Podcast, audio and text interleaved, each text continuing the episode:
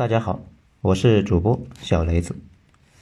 今天我们讲一下《奥斯曼突厥帝国启示录》大国绝症。本文来自于二号头目的九编文集。突厥在中国北方被爆破之后，接下来又去了哪里呢？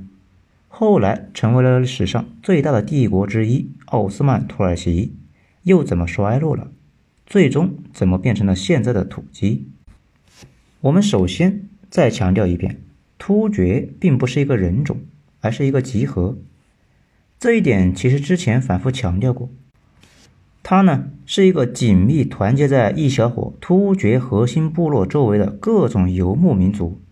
一般来说，西方史学家把说突厥语的人定义为突厥，有点像美国人这一概念。是以昂克鲁萨克逊人为核心的一个大熔炉，被唐朝打爆的那个东突厥和西突厥就是这样的两个团伙。上层被搞掉，大部分追随者就跟了回纥，或者是干脆迁入中原，融入了汉族。一部分部落流窜西去，越过了新疆和哈萨克斯坦的边界，进入了中亚溜达。那么问题来了。此时的中亚是什么样的呢？中亚已经被伊斯兰化了，这就要把这个话题切出来聊一下伊斯兰。伊斯兰教我们前面讲过，就跟基督教是一样的，是犹太教的两个衍生宗教，他们也是承认圣经旧约的，也就是说，圣经旧约里面的那个小心眼，动不动就屠城的上帝，既是犹太教的上帝。又是基督教的上帝，同时又是穆斯林的安拉，但是对于上帝之后的事情解释就不一样了。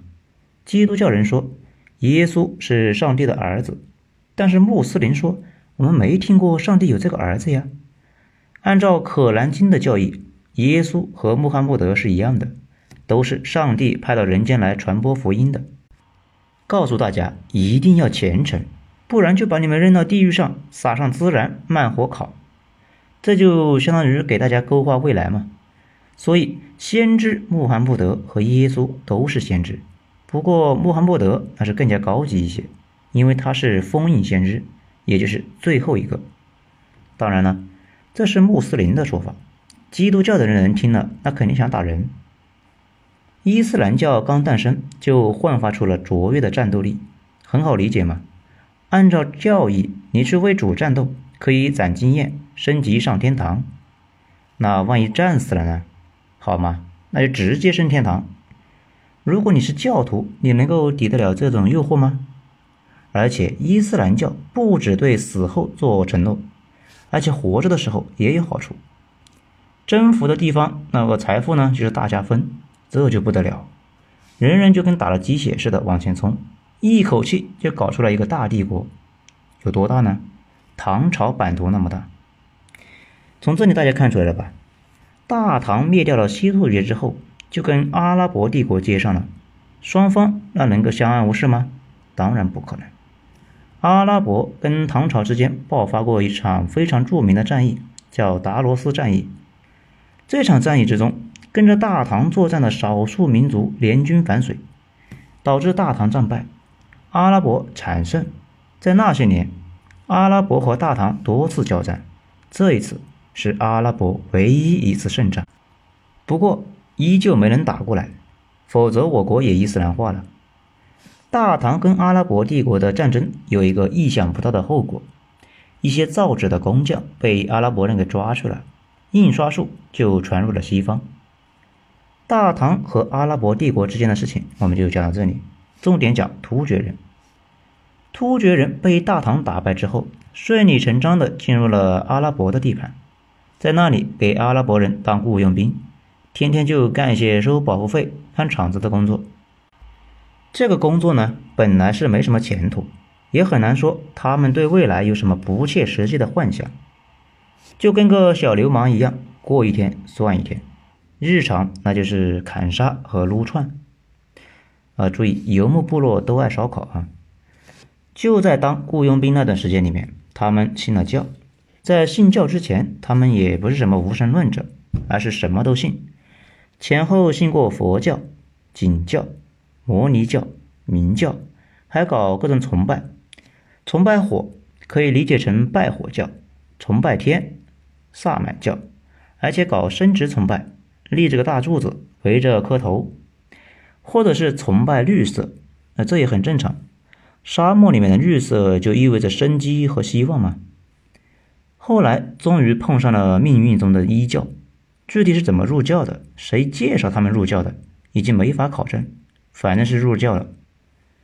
根据历史学家推测。他们应该是在沙漠里面碰到了流浪的苦行僧苏菲，然后就洗脑成功。这一次没被记录下来的碰撞，改变了整个人类历史。伊斯兰教成就了突厥人，突厥人也成就了伊斯兰教。为什么这么说呢？接着往下听就明白了。当然了，一开始他们突厥人在阿拉伯人的眼里面，那是一堆蛮族，除了一身的勇力。一无是处，但是事情一点点起了变化。在讲变化之前，我们先讲另外一件事情，大家就知道历史那是多么的惊人的相似。当初西罗马的帝国实力那是比较虚的，就让日耳曼的蛮族帮他们打仗，直到有一天，蛮族雇佣兵实力膨胀到彻底灭了西罗马。此外，大唐安史之乱的时候，安禄山他们。也是大唐的少数民族的雇佣军。安禄山姓山，其实他是少民，他爸是东北那一带的少数民族的人士，他妈是突厥人。他的部落也是以游牧部落为主。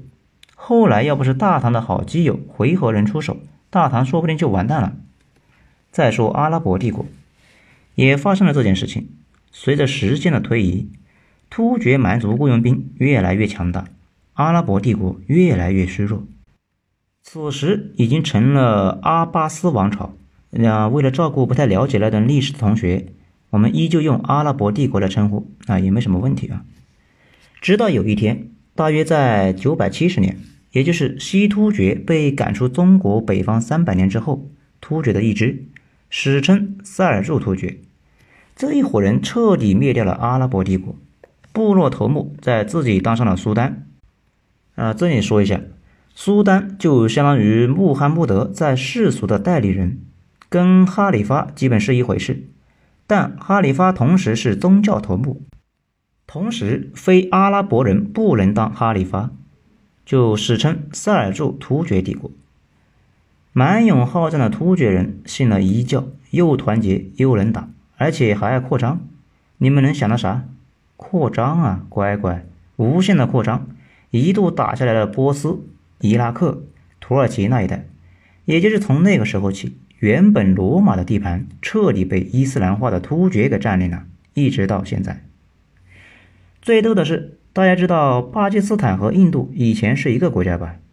巴基斯坦信伊斯兰教，印度信佛教，分歧那是越来越大，就没法过了嘛。二战之后，他们就分成了两个。他们俩什么时候有这么个宗教信仰的差别呢？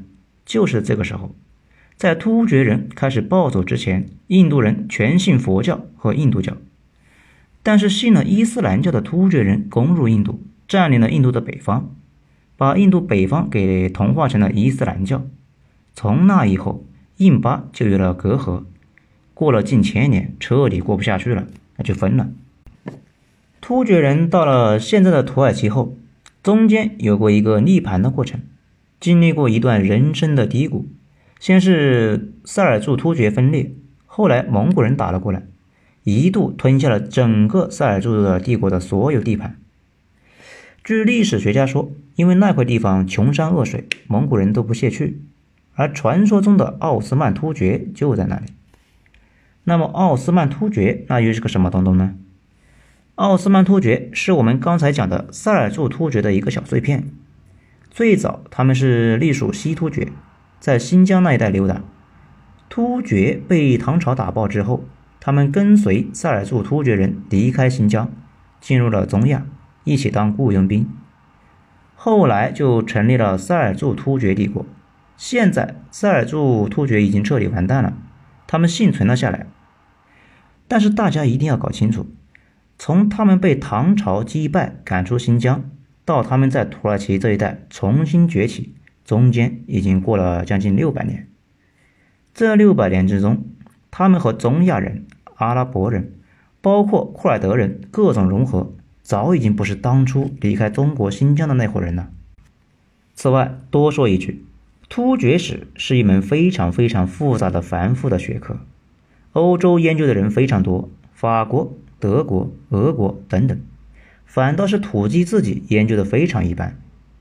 这个被漏掉的小部落，在随后的几个世纪里面迅速的扩张，成为了一个横跨欧亚非的超级大帝国，并且横行了六百多年。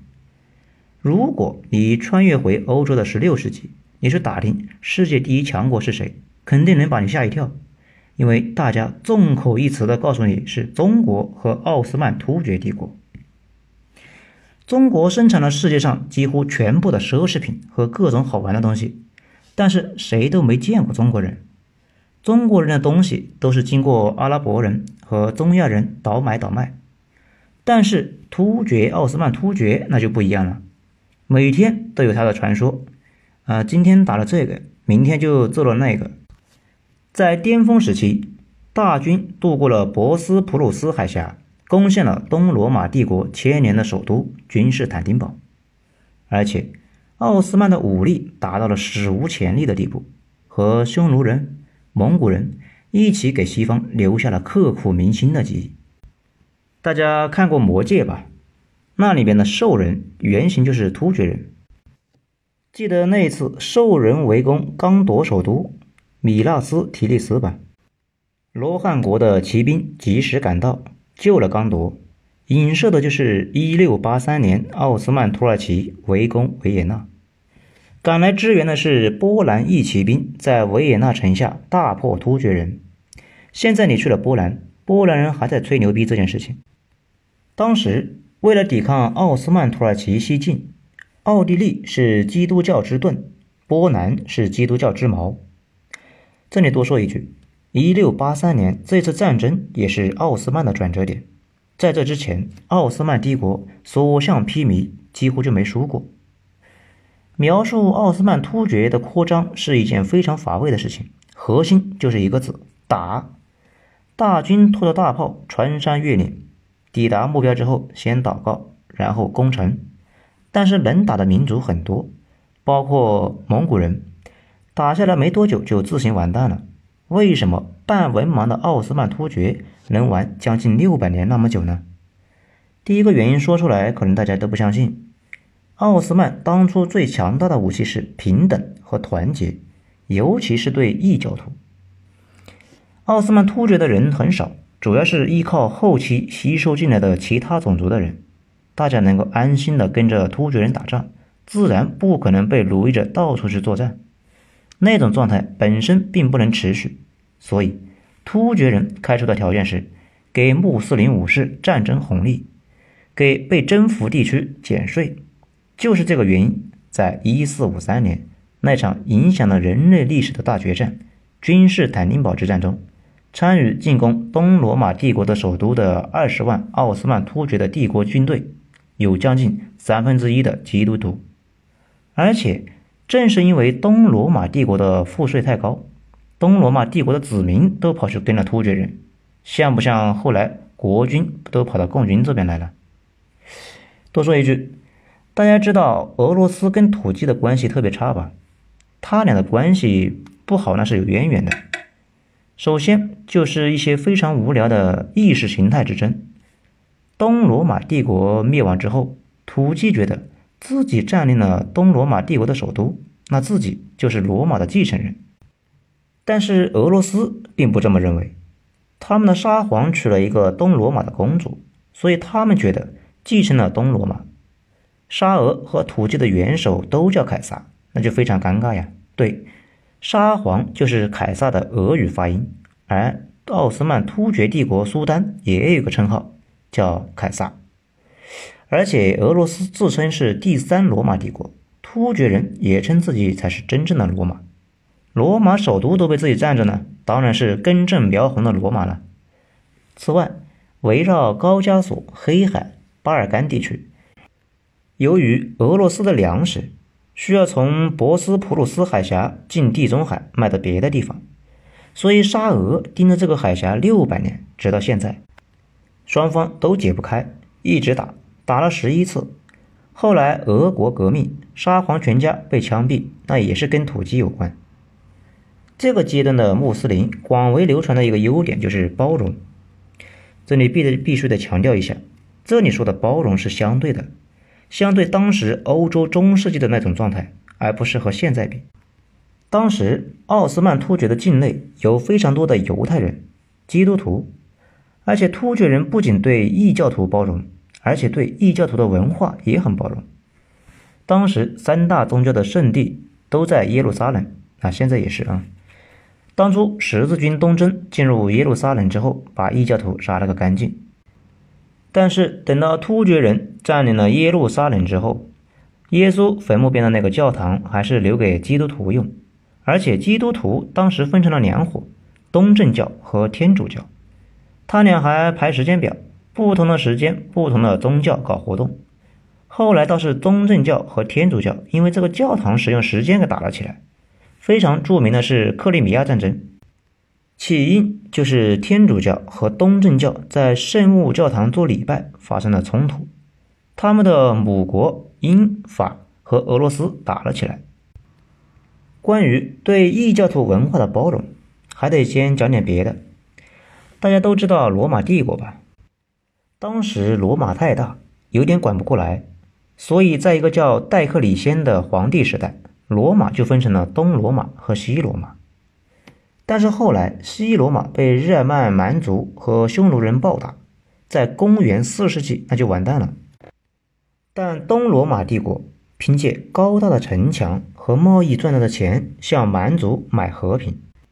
花钱买和平这件事情有点像宋朝君士坦丁堡，也就是现在的伊斯坦布尔那一带，是欧亚的要冲，地理位置非常重要。所以非常赚钱，又苟延残喘了近千年。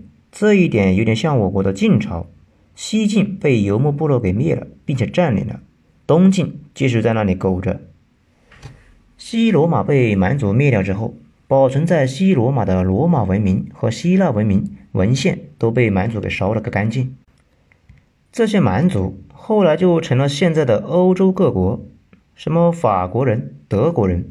其实都是游牧蛮族入侵之后住在别人家里面不走了，也就是说，欧洲被换过一次种。到这个时候，大家现在津津乐道的希腊文明、罗马文明，当时全部保存在东罗马。这里就有个问题：如果当时奥斯曼突厥帝国是跟日耳曼蛮族一样的奏性呢？见人就杀，见书就烧，那好了，现在也没啥希腊文明，彻底被烧光了嘛。恰好在那个时代，穆斯林的宽容性比较强，给留了下来，并且翻译成了阿拉伯文。后来这部分的文献又被重新翻译回了西欧，才有了后来的文艺复兴。文艺复兴就是复兴希腊文明嘛。这也是为什么现在东西方很多人怀疑所谓的希腊文明根本就不存在，因为他们怀疑所谓的希腊文明是阿拉伯人写的小说。被西欧人抄了回去，当成了正史，到底是不是呢？我们就不做讨论。如果非常感兴趣这个话题，可以去看一看何心的书。老何这几年好像就忙活这件事情了，貌似这是他的人还不少。而且那个时候，奥斯曼突厥并不排斥科学技术。大家都知道，火药是热爱和平的中国人发明出来的烟火，被整天打打杀杀的蒙古人拿去造大炮。后来在西欧发扬光大，然后又打回中国了。但是大家知道了吗？把大炮这个技能第一次点到极限的，就是他们突厥人。当时资助研发了史上最牛逼的乌尔班大炮，轰开了东罗马首都的千年城墙。而且当时突厥人为了海上航行，狂点数学这一科技点。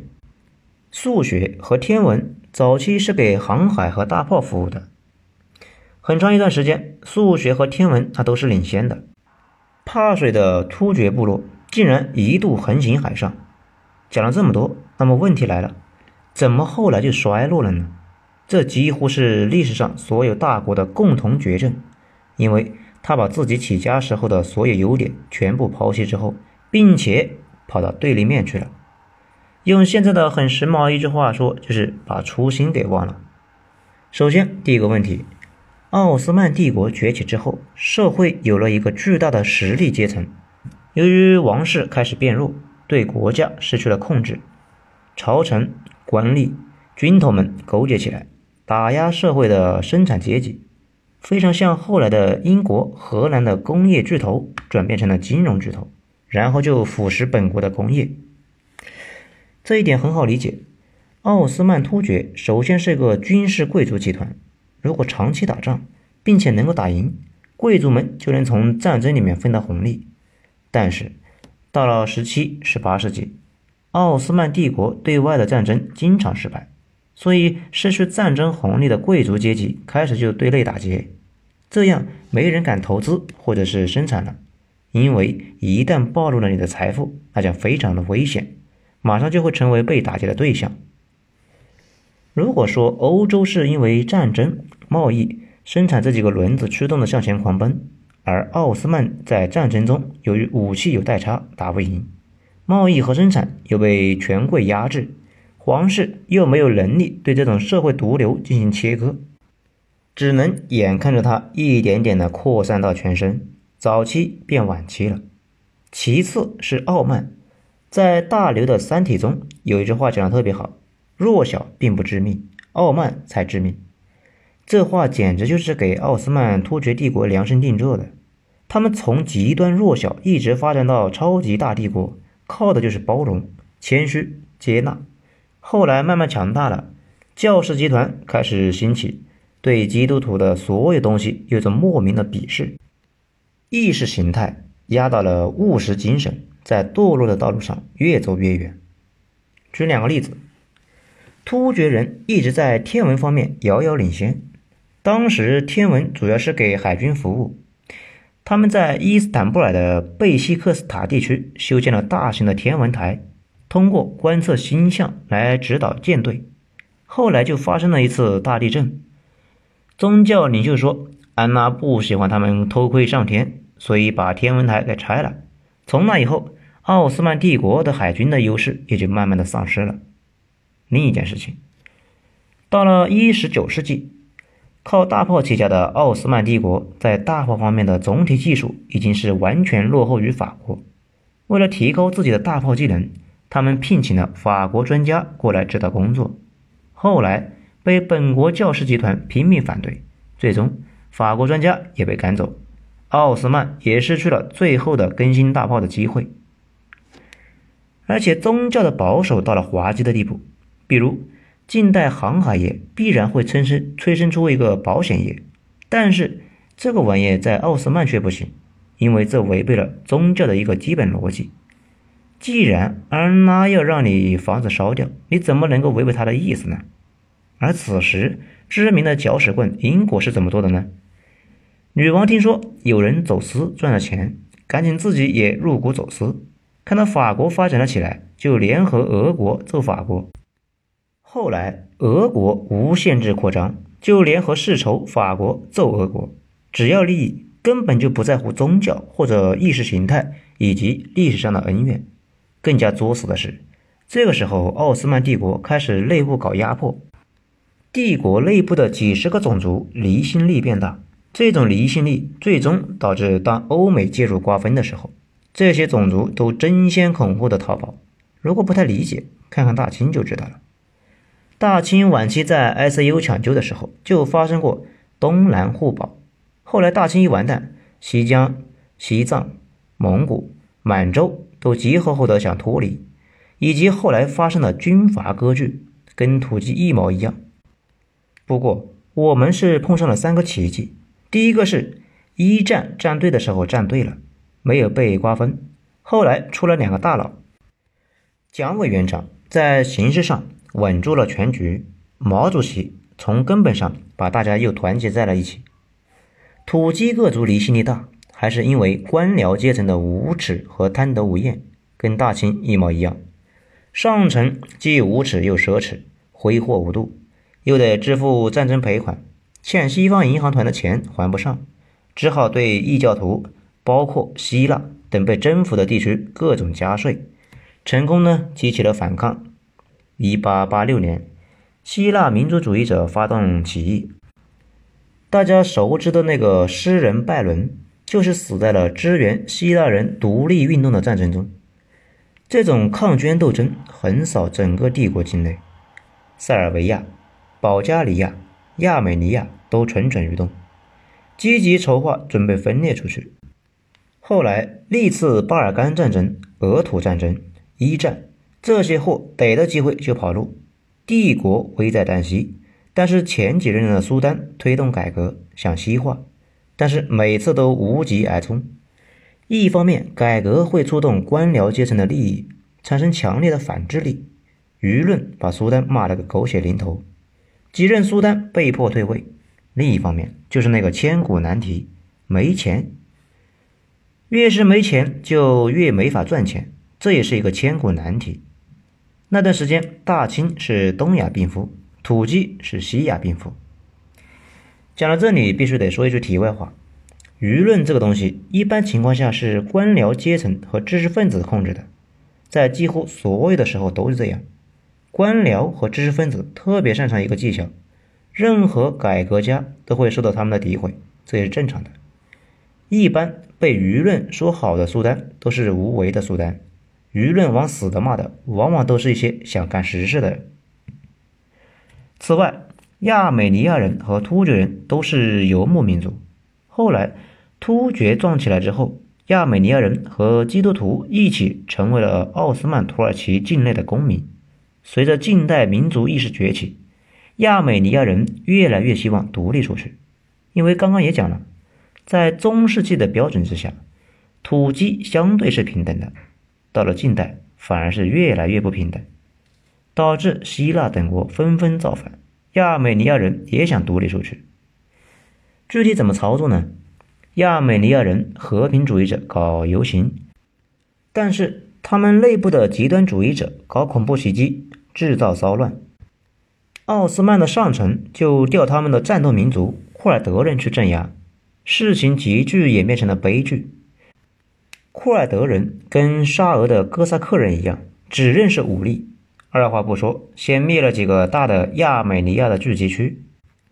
这种压迫和发压感。一来二去，终于在一战中酿成了大屠杀。据说一百五十万的亚美尼亚人被屠杀，不过现在的土耳其只承认三万人。这是为后来各个被征服民族离开奥斯曼土耳其大家庭埋下了伏笔。后来的事情大家都知道了，土耳其在一次世界大战中加入了德国的一方，战败之后跟德国一起被肢解。孱弱的奥斯曼突厥帝国到此为止，彻底结束了，成为了现在的土耳其。现在的土耳其是当初奥斯曼帝国疆域的七分之一。多说一句，现在的伊拉克、叙利亚、巴勒斯坦、黎巴嫩、埃及什么的乱成一团的国家，都是从奥斯曼土耳其里面分裂出来的。当初被突厥人管理着，似乎不怎么闹。奥斯曼土耳其被瓜分的有多惨？大家看看希腊的海岸线就知道了。当初土鸡被肢解，希腊趁火打劫，把海岸线划到土鸡的沙滩上去了。而且，当时希腊大军在英国人的支持下，打到了土鸡的领土上，要把伊斯坦布尔也拿走。没想到一只猴子救了土鸡。希腊老国王的狗跟猴子打架，老国王去拉偏架。被猴子挠了之后，没多久得破伤风死了。新国王不受英国人待见，断了军火供应，希腊打不下去了，这才撤兵。这件事情告诉我们，给狗拴绳子那是多么的重要。这里有最后一个问题：为什么土耳其要跟着德国混？这个其实是有渊源的。德皇一直都是以伊斯兰世界的保护者自居，事实上到现在为止。德国境内最大的移民群体也是土耳其人，跟土耳其关系最近的欧洲国家，贸易量最大的国家一直都是德国。原因嘛，也不复杂，当时奥斯曼需要西方发达国家提供援助来实现工业化，英国、法国他都不鸟他，只有德国人热心。倒也不是德国人是活雷锋，英国、法国都有殖民地倾销工业品，德国没有啊，只好自己去联络客户。二战前，德国和蒋委员长的关系也很好，准备给蒋委员长训练六十个德械师，到时候要去收复东三省。这个动作和后来的西安事变一起，让日本的军国主义者下定决心侵华。